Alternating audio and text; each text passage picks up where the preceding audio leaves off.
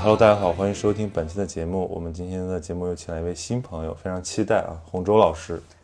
称不上老师，啊，我们就是尊称老师。严师 严师母，不不不，不是媒媒体不是都好爱好叫老师吗？啊对，就是教不了大家任何，就是 Tony 老师也是老师。对对对对，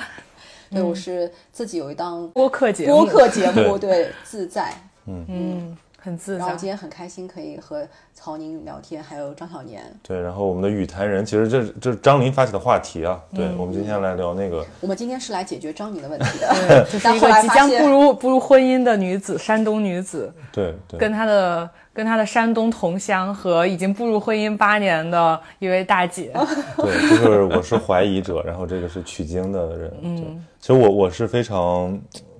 渴望聊女性别话题，但每次又怕被喷，就也不敢跟太猛的人聊。但是跟跟朋友聊又会被说自己那个性别意识太弱，所以你们俩我觉得是可能会更松弛的一点，我们来聊这个话题。对，我发现大家都很想听女性话题。就我我们去安那亚之前，我不是发了一个问卷，问大家说以以下一二三四五六七件事儿最希望我们在安那亚干哪件，然后都在投第七件。但是我觉得大家都是想听到那种非常命的嘴替，对，就是下野林林子聊难得嘛，我是上野人家上野千鹤子聊女聊女性，我是下野林林子聊难得因为。我也经常听一些女性的这个内容啊，就是我觉得哇，他骂的有点太爽了，就是是很爽，但是我也有点害怕，嗯，而且我知道我肯定是没办法那么的先进，对，就是因为我我是实有一个实实在在的困惑，因为我觉得就是上野千鹤子那个视频引发的各种舆论的争争吵吧，就让我对自己产生了一点怀疑，就是你害怕成为全西西，我对我害怕成为一个婚驴，就是怎么样 怎么样结婚，然后也害怕开心的步入婚姻，但又不被称为婚驴，这个是我想想要探讨的一个话题。然后今天我们就组织了一次这样的三方会谈。OK，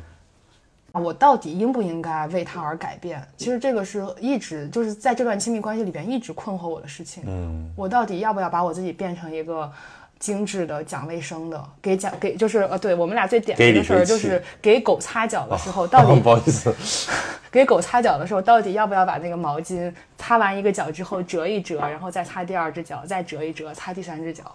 这是我我跟他啊，就就是是翔哥会认为就是说擦了再擦就是等于白擦，对对，然后我的这个习惯就是葫芦一下，管它擦没擦干净，擦了它。就是说有的如果你是为擦和不擦，那个可能就是要做点改变。你们这个折一道，这个真的很重要吗？对啊，我就觉得很重要，所以我做的改变就是，当他在旁边看着的时候，哦我会折一道；然后他不在家的时候，我就葫芦一下就过去了。然后他昨天刚知道我是这样的，他一直以为我已经为他改变了，他一直以为我是已经折好多道了。你说这个特别典型，就是我看我爸妈啊，非常典型的这种山东家庭。就是我那天过年还发了条微博讽刺，我就说什么关于为什么我一直在干活儿，你却坐着不动这件事是无解的。嗯，就是我爸妈吵架就是这样，我爸自己在看什么电视，然后我妈在那边自己忙活。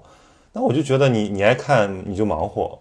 但是我妈就会觉得你看我在这儿忙活，你一点反应都没有，这件事让我很生气。然后我爸就说：“那我帮你干活了，这个活儿我都干完了，我自己还不能歇会儿吗？我不能有个人时间吗？”然后他们俩就吵一架。对，太典型了我就是你爸，我我差不多就是你对爸。就是就是我就，然后后来我就我就开玩笑我说，他们俩最适合的方式就是应该住单元门的对门儿，就是你一块儿吃饭，一块儿干嘛，一块儿家庭生活，剩下的时间各干各的，你爱在家里干什么干什么。另一个人也是，嗯我我就认为，我我认为夫妻关系就应该是这样的，但是这可能又不是那种特别典型的，就说那个什么以前那个。萨特和布伏娃人家里有两个门儿，就各自出门不用打跟另一个人打招呼。我觉得这个就是这不就单元门吗？对，所以我们今天还有一位已婚已育的嘉宾，我们来 问问这个。我刚听完以后，觉得这可能就是一个很典型的在新婚的初期，或者在一段感情走到呃过了那个热恋期，然后大家要进入到生活方式的一个磨合的一个阶段会遇到的问题。就我们刚结婚的时候，也会因为这种类似的事情，因为我的队友是一个很。注重生活清洁的人，然后非常有秩序，就是我觉得觉出来了。对，然后我觉得他如果整理一个箱子的话，就可以送去展览的那种水平。对，然后我是就是有以前有个花名，就是我外婆给我取的，叫乱世佳人。就你外婆，你外婆好有文化呀！对，我外婆是中学老师，就是室就是室内的室嘛，乱世佳人。就我们家真的很乱。啊，后来呢，我其实我自己也深受其苦，因为你会找不到东西嘛。但是呢，我又属于那种就像一个学渣一样，就是你很需要一个学霸的点拨，但是你自己呢又不想好好学。对然后终于这个学霸来到你的生活当中，成为了你的丈夫以后，你会发现。呃，其实我是可以做一些改变的，因为的确你把东西收拾完以后，当然不不用做到像他这种水平的，就是你稍微比你自己原先可能不及格，然后到及格吧，六十五分左右的水平的时候，其实你的生活，我的生活已经发生了质的改变。就是学习成绩进步了嘛，而且学霸。学霸也会很开心，学霸觉得他帮到了你。对他会有一种成就感，对，所以他现在就是一直沉浸于这样的一种成就感当中，觉得就是我再也不是曾经那个乱世佳人了。那那有没有可能就是你们在阶段上有这么一个过程，就是觉得学霸觉得你你好慢呀，会会会会对吧？我带你好 带带不动对带不动，带不动，他他会，就我有一段时间也会像张那个张琳一样，就是会呃糊弄一下嘛，就是在他面前稍微沉沉，对吧？就是学霸看得出你在做题，其实对对你没有。对对对，就是这种心态。然后，但事后我就会发现，就是大家都会装看不见。就是婚姻当中很重要的一点，在一些小事上面不用特别的百分之百的，不能太较真儿哎，，就不能太较真儿因。为一较真儿就会翻旧账，就说你也那样怎么怎么样，对然后就是无穷无尽。是的，我昨天就说，那你还不读书呢？我说你每次答应我你要读书，但是你不是拿起书你就困了吗？那你也没有改变呀。所以我若干年前我看了一，个欧洲电影，我都忘记什么名字了，但是里面有个细节印象特别深刻，就是老两口，那个男的他就是有点那个，就是叫什么听力障碍，就是耳聋耳背了，然后他那个老伴儿就是一个特别这个强势的人，就是大管家，然后就给他配了助听器。但其实呢，有一个细节，就是在这个女的要跟这个男的唠叨的时候，这个男的就主动把那个 助听器对关掉，对哦，我好想有这个对，东西啊，就是就是屏蔽掉我什么时候能变聋，然后带着助听器？对。然后我就觉得，就是刚才红叔老师说的，就是有的时候你确实得刻意的在这个生活空间里面去装作不在意对方。对，就像我们老讲说，那个婚姻是最小单位的共产主义，就是你的所有生产资料都共产了，但你最后你就是还你还是想想有一些私人产权的东西的时候，你只能装作你有，对你不能真的享有。对，而且还有很多事情，就是你可能要认清楚问题的本质。就本质就在于你们是来自于完全不同的两个原生家庭，就是他小时候也没喝过你家的汤，对吧？所以他根本就不知道你的生活习惯是什么样的，就你也不知道他们家的生活习惯是什么样。所以在过去他没有认识你的，比如说二三十年的漫长的岁月当中，你们是没有任何交集的，你们只是因为认识了，比如说几年或者几个月之后，然后走到了一起，对，然后。那不可能啊！就是爱再大也大不过这件事情。所以从反思的结果来讲，就是不再企图改变对方，或者说彻底改造对方。对对，那是不可能的。就改能改变的只有自己。嗯把把我要把这段截出来放给他听，不要企图改变对方。对，但是两个人能不能在就是这个事情达成共识，可能我觉得很很对。对对，所以我我们俩之间一直有一个婚姻的几大原则。哦，快说来听听，第一个原则就是求同存异，嗯，这是首要原则。就你们俩一定是有共同的爱好，比如说共同的价值观，你们才会走到一起。但是最重要的还是后面两个字，就是存异嘛，就是你还是要承认你们俩之间是不同的，就是兴趣爱好有些不同，然后有一些的。大的生活习惯可能也是不一样的，而且如果为了生活习惯而吵架，其实是会时间长了会磨掉你们俩之间的感情的。对，对然后比如说你是一个非常非常在意对方会不会做家务、会不会做饭的人，如果你在早期就知道他不是这样的人，那我觉得就是再见算了。或者你们可以找到一些第三方的一些资源，比如说你们请一个会做饭的阿姨，或者说你们点外卖，或者就是尝试各种各样其他的方法，不影响你们感情，但是能把日子过下去的方法。嗯，对。但是你就是不要再试图让对方成为你想要心中想要成为的这个人。我觉得这个其实某种意义上也是一种自私的表现吧，因为我们是独生子女。OK，那那张琳不是让我今天扮演一个女性吗？那你我今天是女曹女请表演，，我就想问一个，就是女性就会在这个时候问的问题：那我为什么要结婚？那我自己都我就是既然可以外包的话，我我为什么要结婚？哎，对，所以就是你还前就是你就是你那个，大大你这你就不只是女性，你还是独立女性了。就是你的大前提是婚姻，我要守住婚姻，所以我为了这个东西我在做一些妥协。但是嗯为什么要守住婚姻？现在估计很多人他就已经打问号了。所以就是看你对婚姻的态度吧，嗯，就是看你要不要这段关系，嗯，不一定是婚姻啊，有可能你是在恋爱当中一段长期的稳定持久的关系当中，如果你觉得这些东西呃不重要，然后这些东西就是你觉得你自己可以搞定一切，然后也不需要再呃借助到外部的资源，然后也不需要去做任何的改变，那你也可以不要这段关系。一个人生活当然也很轻松，非常的自在，嗯，对吧？对。但是重点是，很多时候你得到一个关系，比如说像我们这种已经长期绑定在一起很多年的人，就是你会发现，爱这件事情不是它只有温柔啊、美好啊、和乐啊、温馨这样一些非常阳光积极的一面。其实爱它是要从一些脏的东西里面长出来的。就比如说你们会面临到很多对方身体当中不堪的一面，比如说严老师是。他最他最懂这个了，我我我什么什么，我最懂这个，你怎么知道？那你不是什么做爱放屁人设吗？什么什么什么，就是从脏的东西里面长出爱来吗？呃，就比如说你们，比如说像我生孩子的时候，严老师是跟我进去，跟我进产房的吧？就我们那个地方是可以进去的。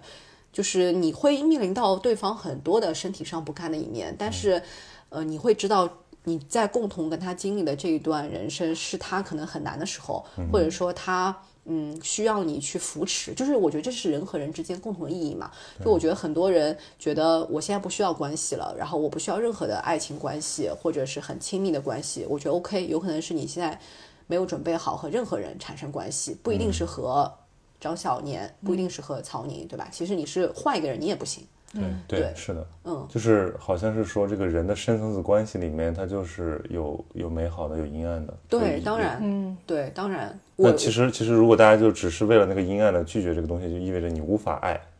嗯，对，或者你可能也无法得到一段很深刻的关系。就是我们人活的，比如说到了一定年纪，比如说像我这种人到中年，上有老下有小的人，就是呃，我前两天刚和严老师出了趟差，然后我们在路上呢。机场的饭店里面遇见了一对情侣，坐在我们的斜对方，就看见他们俩全程的表情，吃饭的时候都很严肃，应该就是吵架了或者不高兴了。然后后来呢，我们就有幸和这对情侣就是并排在等车的时候走得特别近嘛，挨着就能听到他们在聊什么。我就听到那个女孩子跟那男人说：“你看我。”今年已经来接接过你接机过你三趟了，然后就开始举例，你看我在什么什么城市接过你，什么香港什么什么地方，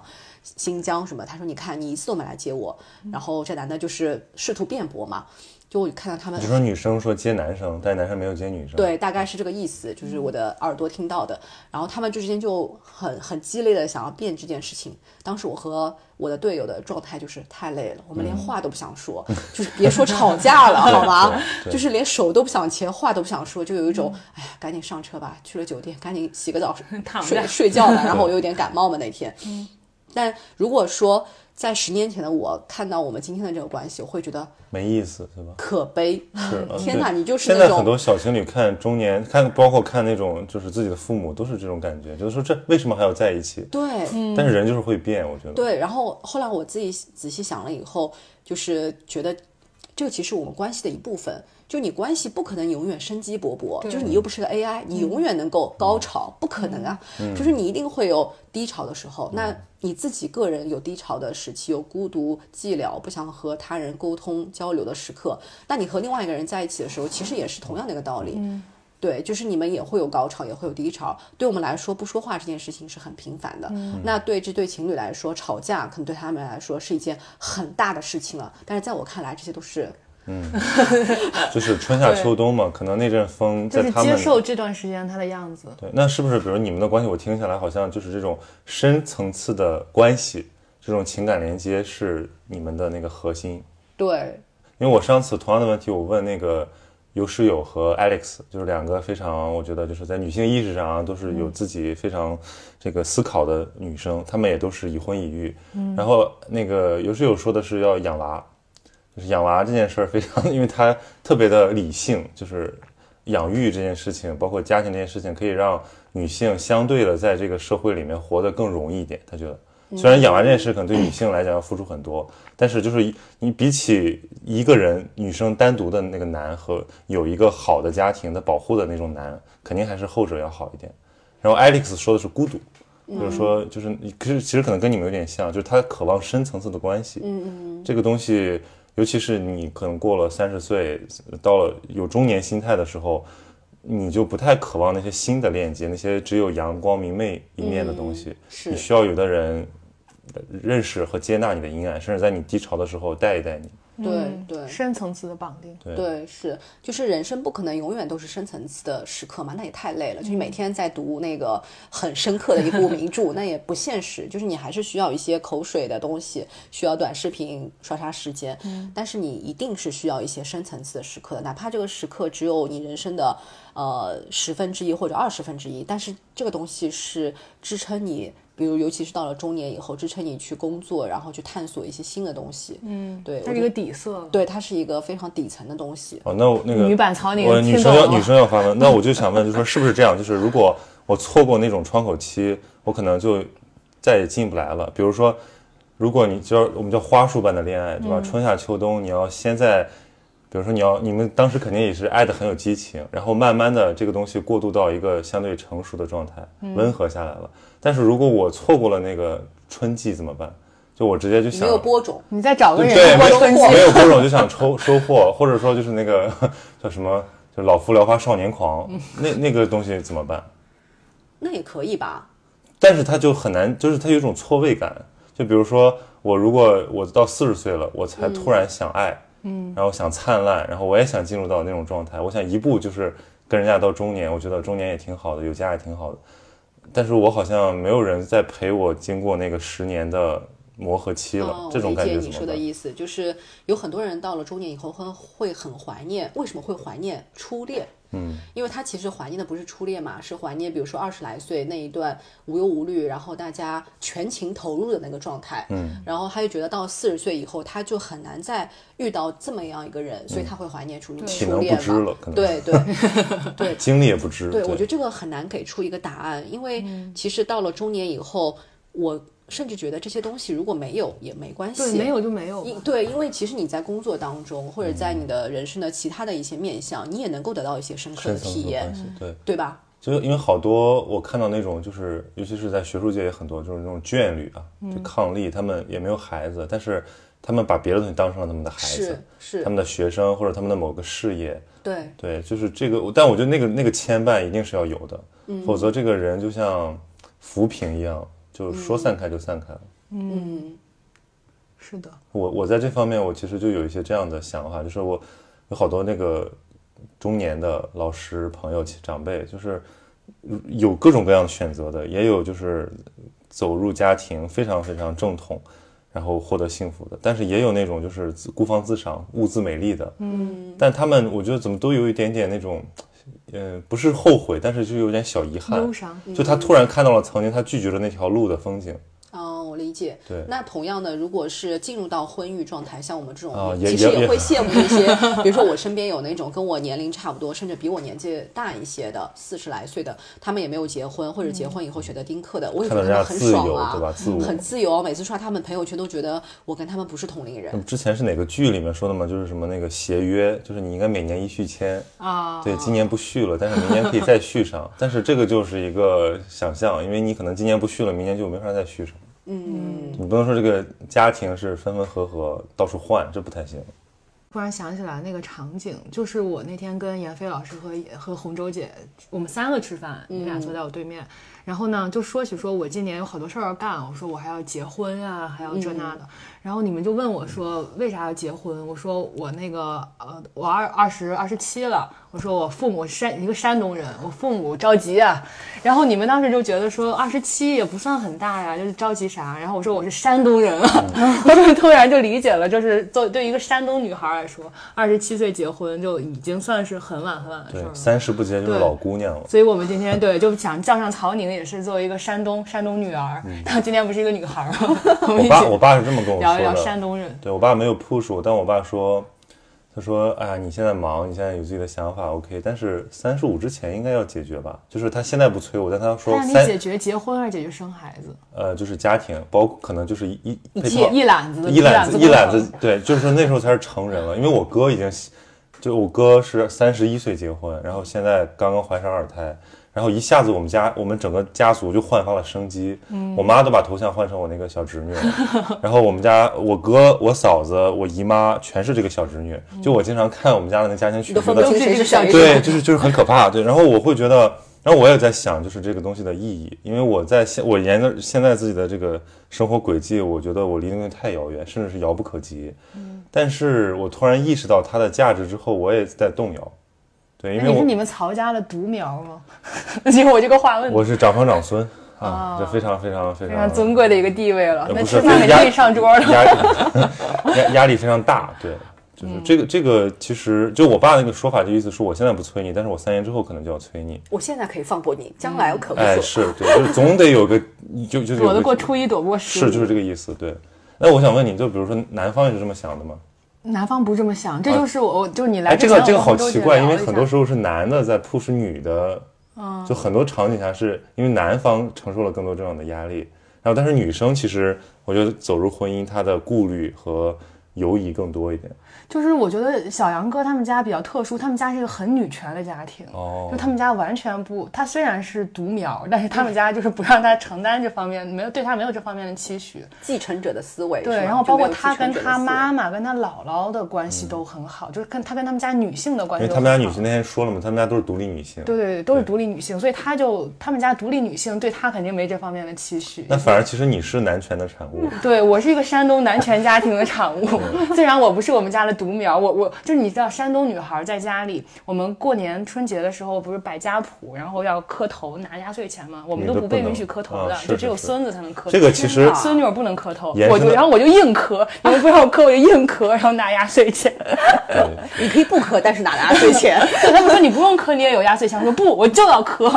就，延延伸到我我刚才我说的，就是我不在另一期节目里面讨论那个上桌，我觉得我被深深的误解了，但是我也承认有的这个这个朋友们说的对，就是这个完全跟个人体验有关，嗯，就是这个我我就想讨论，就是在一个这种涉及到性别或者说可能跟阶层也可以啊，就是涉及到歧视的时候，他的那个主观和客观，就比如说我认为这是一个歧视。和我不认为这个歧视，但是我接受了，把它当成一种习惯。嗯，比如说，如果同样你那个场景里面，有的女生可能性别意识比较强，他觉得凭什么不？我也磕，对我也要抢，就是凡是能看到的东西我都要一样，都要形式上的平等。但是还有一种是就是价值认同上的，因为你作为你们家的这个女儿，其实你是万千宠爱于一身的，你也并没有因为你不能参与这个仪式而真正的受到什么实际上的差别对待，它只是一个形式。对，是一个形式，但是但是你看，你作为男孩儿，你就不太能理解我们山东女孩遇到这个的时候的那种憋屈感，也不是憋屈感吧？就比如说今年过年，小杨哥来我们家过春节，然后呢，以往我们每年都会去，就是聚到我大伯家里边儿一起，大家一起团圆过春节。但今年就是因为小杨哥来我家了，然后我们就不被允许去我大伯家跟他们团圆。哦，那我理解了。原因是就是，如果你们家来了女婿，你过年的时候，你女儿就是女儿带着女婿去这个家谱面前去吃饭，对这家的男孩会不好。对对对，我理解了，就这种我完全是站在站在就是女生这个看法上，就是因为我评论区有个朋友他说，他说比如在上周这件事上，我是上不上是我自己选择，但是你要不让我上，我就会觉得我一块儿应该有的东西被夺走了。对对我觉得正这这还是回到人的议题上，就是我不能少一块儿，嗯，我可以自己选，不要，对，但你不能阻止我拿它。对，但是确实什么这种叫什么，就是说因为有女的好像克男的，然后为了嗯为了为了弟弟怎么姐姐，就这种东西确实太太落后了，我觉得嗯，但是这是就确确实实发生在我们家的，那就应该斗争。对吧？我从小就是那个斗争的人，我弟弟从小被我斗的，简直现在见我都怕我。对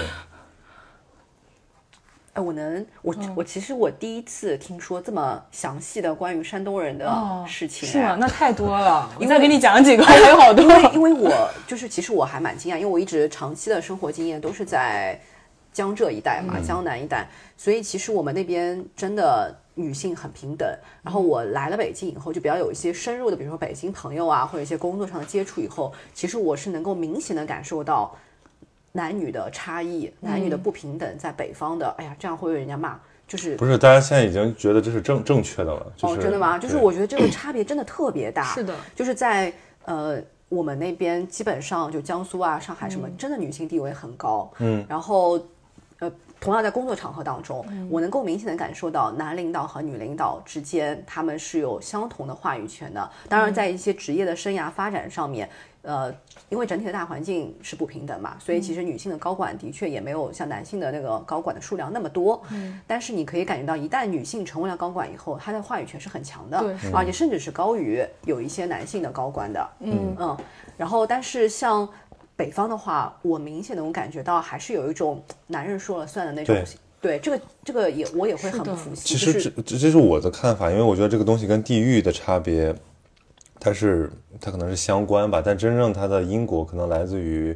比如说你这个权力本位的存在感。嗯，因为在一个更偏市场化的这种生产关系里面，就女生离了男性，离了家庭也能活。对，那但是我觉得在我们的生活经验里面，好像北方大家是拢在一个大厦底下的，是你要逃出去呢，会很严酷的。就是我就我的观察就是，我周围的初中同学、高中同学很少有离开我们那个小县城的，就是在那个地方待着。然后他爸如果是当地的一个领导的话，那他就会在当地过得很滋润，就是那种小那镇贵妇。那这个确实是就是依附在男权下面的。对。对，所以他也无法反抗他的爸爸，他即使到比如跟我聊天的时候，他会说啊，我爸就是也管着我，我自己想干点事儿，他也觉得我啥都干不成。但是他想，但是他就是前提是这个女生想干的事儿，还是要从他爸那儿拿资源，他才能干。他爸即使不支持他，那这个女生也无话可说。嗯，就基本上我听到他们的烦恼都是这类那。山东，你就你的经历里面有没有那种就是大女主家庭？我呀，不是，但是是那种就是就男的都死绝了，我们就我们就不靠男的，男的也靠不上，男的男的就是有多哎，有有倒是有一个当地最有钱的一个，就是就是大资本家，然后他们家就是靠奶奶打拼起家的。然后呢，嗯，就是他奶奶，但是这个这这个故事到了最后落脚点，就是他奶奶生了几房都是男的，然后现在他奶奶是他们家的大家长，但他奶奶依然就是会跟他的媳妇儿说：“你的丈夫在外面搞三搞四，你就睁一只眼闭一只眼。”这不是贾府吗？就是张兰啊，对对，她就是还她虽然是一个独立女性，或拼出来的，把这个家庭给带得很蓬勃、很发展，但她依然那其实相当于她媳妇儿三从四德。对，那相当于他变成了一个就？是就是男性。对对对对，她就是这个家庭她的内心长着鸡鸡的一个女的。对对，是的，内心长着鸡鸡的女的，是是是会有这样，就是因为在这个父权的文化之下，即便你性别为女，但是如果你要遵循这套文化的话，你也会把自己不由自主的异化成去维护这套文化的人嘛。是的，对，我们刚才中午在讨论这个南北方的差异的时候，当然我们说的是商业营商环境。然后我因为我这几天在北京待了蛮长时间的，然后我就会觉得见北京的那些老朋友，我就感觉到他们好像就活在一个漩涡里面。嗯，呃，然后像比如说你说他有城府，他会做人，他甚至厚黑，我们说这是高级段位。但是你像我，我在上海待久了，我就会觉得个体才是那个最重要的价值，是是价值排序的首位。你不要干涉我的个性。对是但是我觉得这个东西放到北京，让人感觉你不合时宜，不懂事儿，不会做人。对尤其比如说你在体制内，你要跟人刚，人家觉得你这个就是以卵击石。那不就是最近清华的那件事儿吗？就清华女生在未来实习，然后哦，我没关注这个事儿。OK，我后来发现那个人是我学妹，是我话剧队的一个学妹。所以其实这是一个怎么说？是我认识的针针对针对这种官本位文化发起的冲击吗？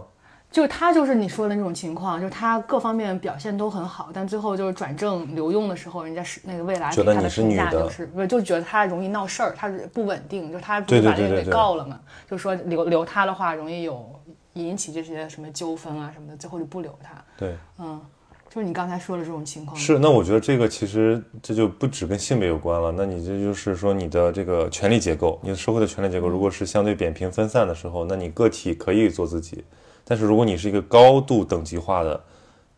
时候，你其实就是会被卷进来，然后你的什么上升通道，你自己能够触达的范围也都是有限的。嗯，对你必须严必须玩游戏，按照我们的游戏规则弄，你不能另起不然你就不懂事儿，对，那我觉得这个东西其实对男性也很很可怕。也很严，是啊，也会异化男就性啊。父父权文化的确，男性也是受害者啊。因为比如说有些男的，他这辈子他就是不想结婚，不想生孩子。我曾经遇到过一个山东的对对对长辈，山东人，然后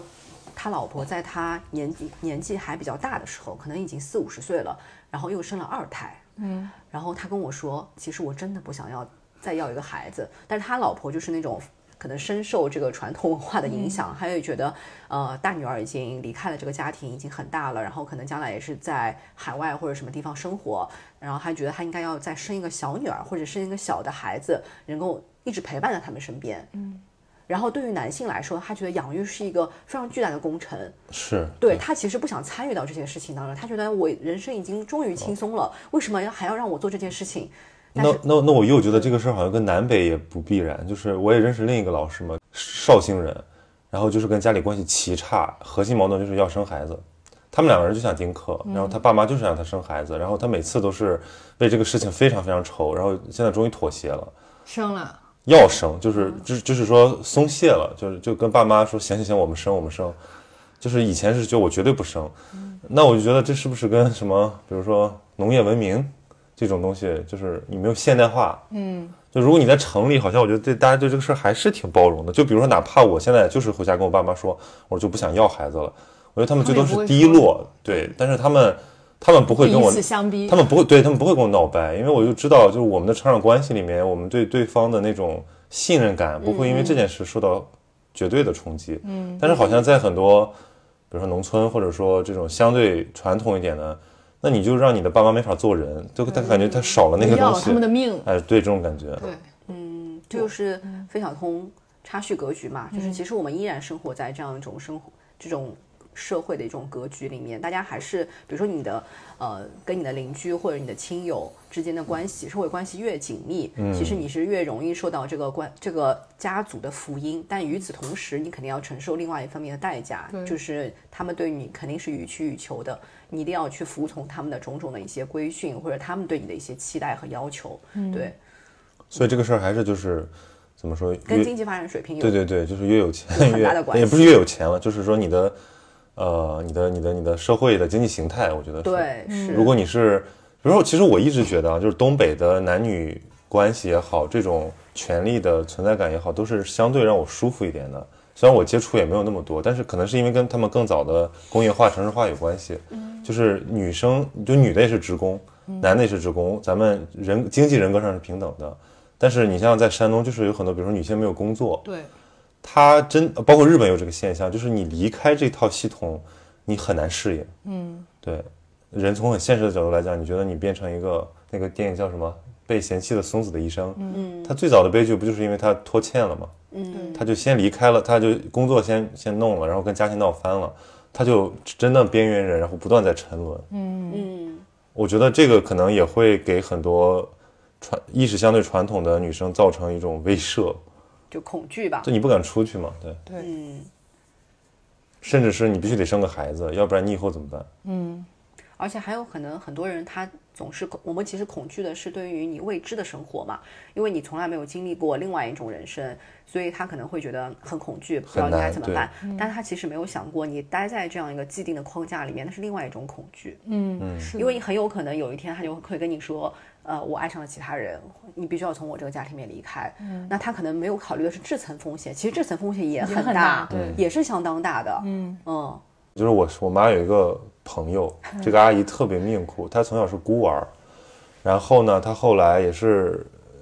呃，上到中学就出来做工，然后就一路反正嫁了个老公，生了个孩子，生了个男孩儿，结果呢，她老公跑到南方去做，就是又搞了个小三，又生了孩子。结果后来把这个小三好像也闹掰了，然后关键是她这个小三生的孩子还要带回来让这个阿姨养，然后她老公也不回家，你就多多惨，就这个人就是就是你如果给他写一部那种什么什么小姨多鹤的那种东西，就是就是他所有苦他都吃遍了，但是他居然还要养这个孩子，然后他还要给他的婆婆送终，嗯，就是他那个老人的儿子都不管，被工具化了嘛，他就是一个照顾者、养育者。对，然后我之前我很小就认识这个阿姨，我就觉得这个阿姨好像身上有一些就跟我妈比不够松弛的东西，但是我知道她的命运之后，我就非常的唏嘘，对，嗯。就她可能太渴望一个依靠了，但她发现其实，嗯嗯，男的都是大猪蹄子，就是 对，是的，对，这就是我另外一层风险嘛。这层风险其实相当大的。对，嗯，因为我我我我我也会有认识类似这样一些一些所谓的阿姨啊，就是长辈，他们在这种生活里面，沉沦吧。我觉得这也是某种意义上的沉沦。就大家看起来家庭是一个避风港湾，然后很安全，好像很温馨。然后有比如说你你是有一个有丈夫的人，那他可能一定程度上帮你挡挡掉了外来的一些风险危险。但其实家庭里面它并不是一个永远充满爱的一个地方，它也是有非常呃分明的。呃，比如说等级关系啊，权力关系，所以有的时候就要自我洗脑，就是说你刚才讲睁一只眼闭一只眼，对这个话我从小也听了很多了。就是比如说家里亲戚有这种男的出轨了，然后来了，我姥姥就劝，嗯，就是就明说，就我们小孩在坐在那边玩呢，就说对，就是要睁一只眼闭一只眼那个意思，对。他怎么对？那为什么男的不管好自己呢？但是这种事情，但是他们就不会睁一只眼闭一只眼。我觉得擦为狗擦脚是可以睁一只眼闭一只眼的，但是有些是不能睁一只眼闭一只眼。那比如说像刚才我举的那个悲惨的阿姨的例子，我觉得她的破局的关键就是她也应该拖欠，比如她也到南方去做生意，她也有钱了，她也找一堆什么小鲜肉、小男朋友，嗯，这样才是就是你们是公平的，不不是说你只有这一条路可以走，我就这含辛茹苦走下去。但他就一直就走下去了，因为他没有想象过人生的其他的可能啊，就他身边也没有那种别的样本，对。对，选择太单一了，他只能看到就是这样含辛茹苦。是，嗯，然后我其实今天还挺想问洪舟姐，就是你们当时这一步是怎么下定决心迈出去的？我觉得人在做任何重大决定的时候，他其实都是有可能，比如说高考填志愿好了，就我们还是拿学校的那一套，就可能大家好理解一点。就是比如说，你选一个经管专业，你为什么会选它？你是不是读书的时候对这个方面比较感兴趣，或者你很擅长数学？嗯，然后或者你或者你就是分高，选不要浪费，不想浪费。对，像我有认识一个好朋友，他是他们当年省的文科状元，然后进了。呃，北大的光华，那一定是最分儿最高的学校嘛？他就觉得，如果你去报一个北大分儿最低的，他甚至觉得浪费了。然后包括当时招考的老师也会觉得你是浪费了分数。其实他自己是很想去一个，比如说英美文学啊，就是学这种很在很多人看来没有什么用、舒适一点的。对，但是他进去之后，果然发现自己非常不适合这个专业，非常讨厌这个专业。所以其实人在做重大决定的时候，他就是有一些理性的因素，然后有一些外部客观的因素，然后也有一些。呃，主观的因素，我觉得是很混杂的，就是你很难非常的清楚说，哎，我必须要这条路，就像高启强一样，他能想象他出他会成为高启强吗？在他故意的去隐瞒说他没有就是真正参与参与杀杀那个黑帮老大的儿子徐江的儿子的时候，他一定他当时也不知道他对。踏出这一步之后他会成为。呃，那个那个市的老大嘛，对吧？他其实也是有一些很偶然的因素，但是他后来成为了高启强以后，他其实他内心的很多，比如说包括伪善的一面，他都被刺激出来了。嗯，所以其实我觉得做选择当然很重要，然后另外一方面就是你怎么样在随后的漫漫人生的岁月当中，你怎么样去完成这个选择，完成你当初的这个约定也好，对。所以我当刚刚和呃张小年聊的时候，就是。像我们这种婚姻的进入到 八年的状态的人，我反而觉得爱这件事情没有那么的重要。就是所谓的年轻人那种很爱情，然后激情，然后纯粹的，然后包括像荷尔蒙啊那些东西。我觉得最重要的是呃尊重。嗯，对。然后李安之前在一个采访当中，他又提到说，在婚姻里面，如果你糊弄对方，或者说你非常的。呃，就是有一搭没一搭。你刚才说的糊弄，我我我那个心里边一震，就是我擦脚，我就是糊弄。我也一颤，对对，有的时候真的是在糊弄。对，其实对方是知道的，嗯，对方能够很明显的感觉到，你的枕边人怎么会不知道呢？他那么了解你，所以其实你的尊重是靠你自己一点挣出来的，并不代表说你进入这段关系，你今天结婚了，你们俩领证了，然后你是一个谁的谁的丈夫，或者你是谁谁谁的一个伴侣，你就。因此而得到了非常多无条件的尊重和爱，那是不可能的。我觉得如果要抱着这样的想法进入到婚姻，一定会失望。嗯嗯。然后还有一点，我觉得就是义气嘛。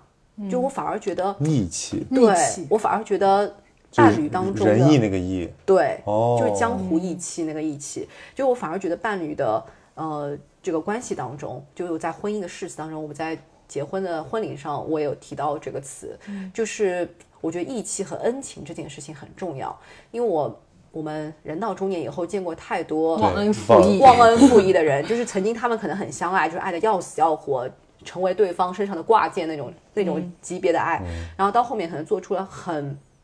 对不起对方的事情，然后甚至在我们旁人看来是非常发指、狗血。等级可能是十级不讲这样义气，对，我觉得是不讲义气。就是比如说，很多时候你看到你的伴侣遇到了难题，然后可能这件事情你也不擅长，你也不是很想帮他，但是其实你那时候应该要把自己摘出来，就并不代表说因为你爱过他，你要。帮他，而是你觉得，哎，这哥们儿摊上事儿了，你得帮他扛过去这一段。对对你得帮他扛过去这一段，然后即便你不那么擅长，但是你们两个两个人的力量，终究一加一可能是大于二的，就你要相信这一点，你就会度过那这其实就是，首先是人和人的关系，嗯其次才是你们到底是比如恋人、夫妻还是朋友。对对对，我觉得这是互相尊重这一点特别重要，嗯，然后才是爱。当然，爱是你们最开始那些荷尔蒙的两性的吸引，这个当然是需要的，并不代表说我没有爱的进入到婚姻，那也是不现实的。就爱，我觉得是一个底色，但是在漫长的 岁月当中，这个底色。嗯，打在这边，但是更重要的东西，我觉得是尊重和义气。是的，就是他可能还是一个你的好朋友，对对对，而且尤其像我独生子女，你常常会觉得这个人是你的一个兄弟姐妹。嗯，对，我觉得这个还挺重要的。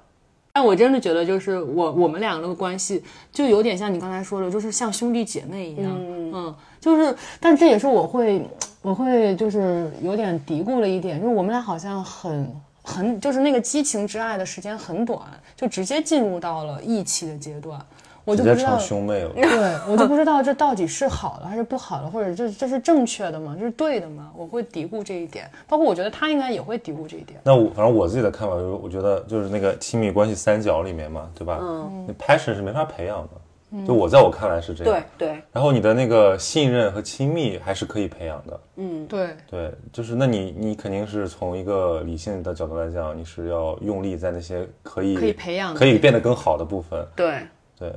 不要徒劳。对，有很多人就是很徒劳。对我，我倒是我倒是不对这个培养 passion 之爱有什么抱有什么幻想，我就是担纯粹是担心，如果这一块比较薄弱，就是我们经历的时间比较少，就直接跳到了信任和亲密，那就是是不是有问题的？那刚才红柔姐讲的，我听的最大的一个感受就是，就是好像我，比如我在有的时候看那个某些基督教那种世俗观的时候，我的强烈的感受，我觉得这个信是非常重要的一个力量，就是你认了，嗯，比如你选了这个人，你觉得 OK，但是他以后可能也有一些变动啊，但是你认了，然后你就把那个风雨扛过去了，嗯，然后你就成了某种坚不可摧的东西，但是你要一直疑，一直怀疑，一直就觉得后悔，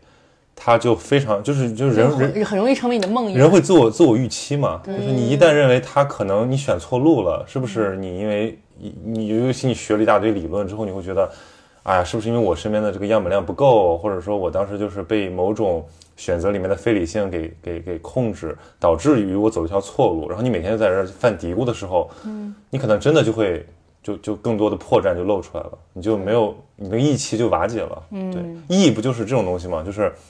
我也说对 我也说不清为什么要这样，但我就觉得 have to be，对，就那种感觉是才是义气的保障，因为义就是要做可能不利于己，但是要利于你们的关系的事情。嗯那我觉得这是互相的。嗯，就呃对方讲义，我才讲义。对啊，就是如对吧？这个我觉得这个是绝对是一个互相大家反馈的东西，就是你不用担心说我一定要呃付出了以后，我是一个很有义气的人，我是在这段关系当中的确做到了一些怎样怎样，然后但是我一直。呃，没有得到对方相应的反馈，然后当你遇到困难的时候，对方没有这样，然后你还一直自我洗脑说，我就是一个有义气的人，我就应该这样。对那我，觉得就是有点愚。对吧？那就是那就是很愚蠢了、啊。所以，所以就是从博弈的角度来讲，就是你看儒家讲这个以德报德，以直报怨。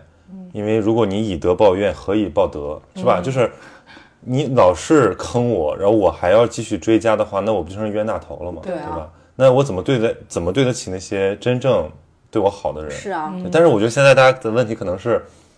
害怕，因为都都都希望都都对收着。都害怕被伤那第一下，所以就都收着。嗯，但好的博弈模式是你伤一下你就撤，但是你下一个你还要还要还要有义气，对，因为你如果你因为被伤了一次，你下一次就不讲义气了，其实你就永远开启不了这个信任模式了。嗯，是的。所以那天我看到一个还蛮有意思的观点，就是勇敢这件事情，大家会觉得我要鼓起鼓起勇气去做一件嗯对呃有事情风险的事对有风险的事情就是勇敢。其实不是，我觉得勇敢其实它只是不害怕。嗯嗯，我觉得就是我俩，我跟小杨哥的这个关系里边，我看到了这个人的成长线，就是他的那个成长线给我的启发或者给我感动最大的，就是关于勇敢这件事儿。我是一就是目睹着他一点一点的去克服自己的这个犹疑和害怕，然后战胜了这个懦弱的部分，去承担了这个。风险去承担了这个责任，然后我在这个过程中看到了他的这个勇敢这条这条这条这个这个人物弧光，这个英雄之路是吧？对，英雄之路。然后我是在这个过程中，我慢慢的就是我我觉得我是慢慢爱上他，就慢慢对他这个人有了信心，也是因为我觉得我看到了他变勇敢的过程，就是这个。那你有没有问过他反过来，嗯，是是是什么让他做出了这样的一个踏出了勇敢一步？嗯。我我就是想起了一个场景，是我觉得他那个人物弧光，就是我可能有点就是浪浪漫化那个场景了，但是就是在我的脑海当中一直有这个场景，就是呃我们俩不是一直没有定下来要结婚这件事儿嘛，然后大概去年七八月份的时候，就我们大吵一架，包括双方父母都知道了，我们俩因为结不结婚就非常的。这个焦灼有分歧，有分歧，然后我俩就就怎么办？我说我我就心里边实在是迈不过这个坎儿，我就自从知道了他不想娶我之后，我就觉得我还不想嫁给他呢。然后我俩有一天在床上就又是因为就又我就晚上睡不着，我就在想我我咽不下这口气啊，怎么办？然后我说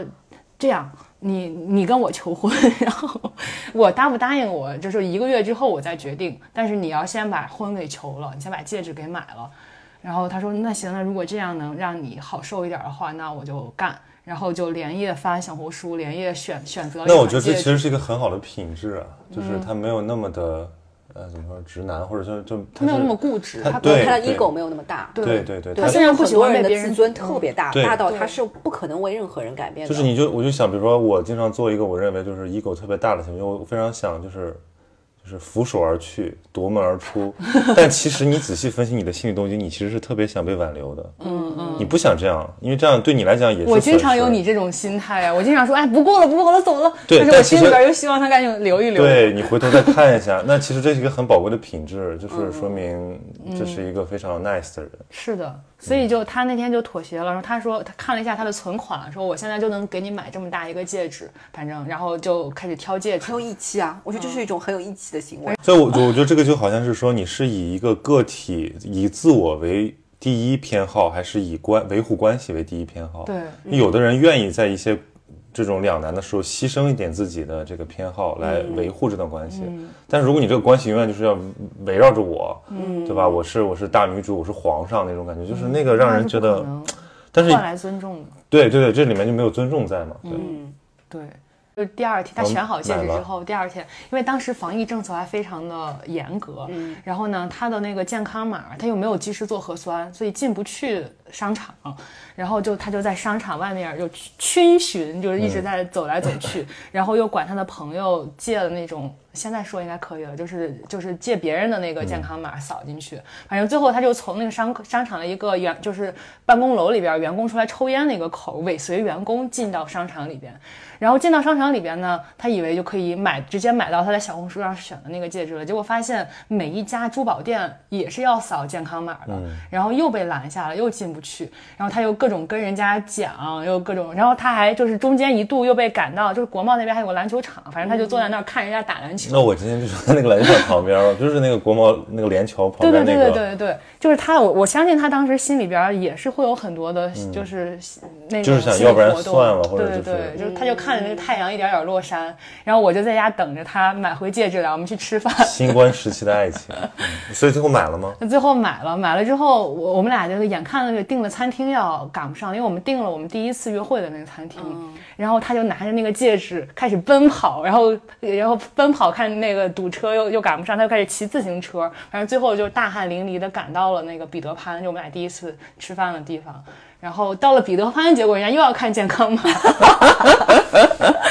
然后他当时就是健康码可能就是差几分钟，反正没刷出来，最后就我们在彼得潘门口等到六点钟才让我们进去了，我们就进去坐下吃饭。其实这个过程比那个结果要重要，因为你确认了他愿意为你做这些事儿。对，然后他就包括气喘吁吁的跑啊，去等啊什么的，就是这个过程。我听他讲完之后，我还觉得挺感动的，然后又一直留在我的脑海。那有没有可能是一个少年派式的结局？其实只是他在那儿儿坐了一会儿，然后给你讲个故事。对，有可能。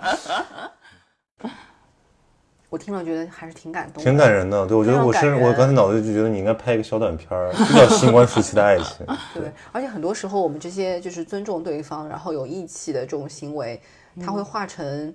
就是如果拉长时间来看，它会化成一个个小点，就散落在你的生命的长河当中嘛。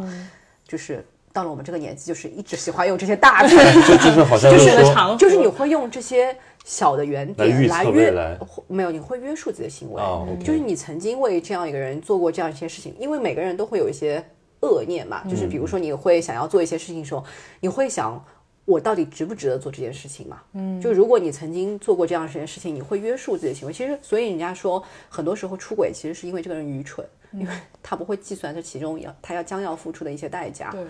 对，其实那个代价是很大的，但在他决定踏出的那一作恶的那一步的时候，他没有计算那个代价，这个就是理性人跟嗯那个行为的差异而已嘛。嗯，是的。就是一种增量思维，就没有存量思维。就你要回头想想你自己好，互联网啊，这词不是因为我在想，我这特别有启发，就是每次不是也不能说每次我想出轨的时候，就是每次我犹疑你，展开讲讲，展开说说我每次犹疑的时候，我就会在想，我就会我也会我反思怪嘛，就我就会回头想，就是说你为什么要这样做，对吧？嗯因为我刚才说预测，是因为正是因为有很多这种小点的存在，让对方的行为变得可预测。但是人的那种恶呃怎么说贪婪的本性，都是希望自己可以是一个任性的孩子，但对方是可预测的。那对方其实是家长，对吧？是吧？嗯，就是像妈妈一般的存在，你在妈妈在在在对你失望，但妈妈终归还是爱你的。嗯。对，就是其实这是一个在呃恋爱关系中蛮巨婴的巨心态，婴啊对对对，也就是蠢嘛。对，嗯，对你没有想过你做这个事儿它的后果，真正的后果。对对，因为其实做这件事情，比如说你被发现了，那 maybe 对方可以原谅你，因为你可能是初犯，第一次，呃，他可能会原谅你，但是其实这个一系列造成的结果是很多的，因为。可能到了我们这个年纪，因为你身边已经见识到这样一些事情的存在，因为你很能够清楚的看到，他不是说你今天这个行为被原错误的行为被原谅了之后，那一次就结束了，其实不是的，留痕了，对对，这已经是一个数据点了。对，你们会花大量的时间精力去覆盖掉这件事情。对对对，嗯对，然后这成为你们俩共同要去面对的这个事情。如果说对方愿意和你长期的面对，那那还可以；但如果对方在某一个点爆了，然后他就是不愿意再和你面对这件事情了，这就是你在多年以后就所谓的报应吧。嗯，就是但当初你踏出恶的这一步的时候，其实你是从来没有想过你的命运会被被推到这样一个地步的。对，是的。以后每次出轨之前想想红周姐的这番话，我我觉得我现在想就是我我的我的我的感情应该是个回归曲线，对吧？我的这个点就是均匀散布，但是就是像红柔姐说的，有一个东西它它是一个异常数据的时候，我怎么去把它抹掉？我怎么去把它覆盖掉？这个东西值不值？嗯，对。但是这个好像 你这个好直男思维啊！你要覆盖掉你的 留痕。大家都希望就是叫心无芥蒂嘛，对吧？但是我又是一个还蛮芥蒂蛮多的人，就对方和我自己，我都其实都有芥蒂。包括其实我觉得就这种，也不是不只说出轨，包括背叛或者说隐瞒和什么、欺骗啊呃，就是就是反正总之就是你觉得你意识到自己在伤害了对方的这个东西，对自己对某些有反思能力的人来讲，本身也是一个一个创伤吧。对，嗯它存在到到你，你就会怀疑说，我是不是我是不是还信任这段关系？是。要不你怎么解释你的信子开花嘛，叶叶子黄呀，一娘嘛娇子啊女贤良。哎，咿呀一得儿喂，一娘嘛娇子啊女贤良。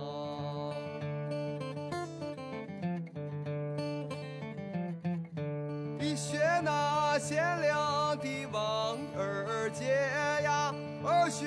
那开磨坊的三娘。哎，咿呀咿得儿喂，二学那开磨坊的李三娘。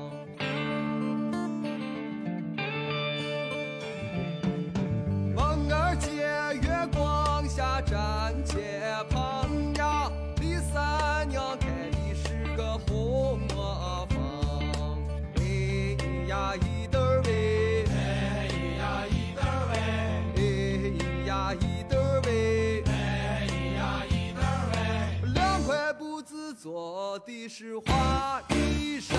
哟。你是世上的奇女子呀我就是那地上的浪